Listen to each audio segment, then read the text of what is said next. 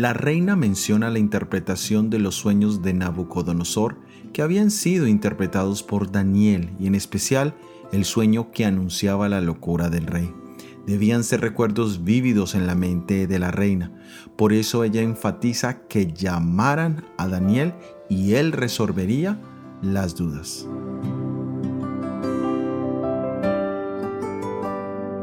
La palabra problema no aparece en la Biblia como tal, lo más cercano es la palabra kitrin, que está traducida en este pasaje como duda, pero que se puede traducir como tarea difícil o problema. Es interesante pensar que una palabra que parece estar tan asociada con el diario vivir nuestro como es la palabra problema no se menciona en la Biblia.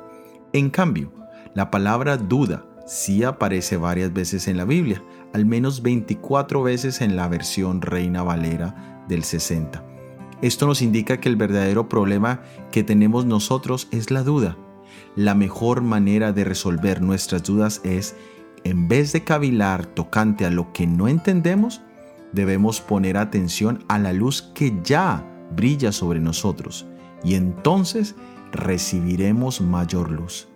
Mediante la gracia de Cristo debemos ser obedientes a los mandatos que ya hemos entendido y entonces seremos capaces de comprender y cumplir aquello de lo cual todavía dudamos. Que Jesús resuelva hoy nuestras dudas y nos permita crecer en su gracia. Soy Óscar Oviedo y este es el devocional Daniel en 365 días.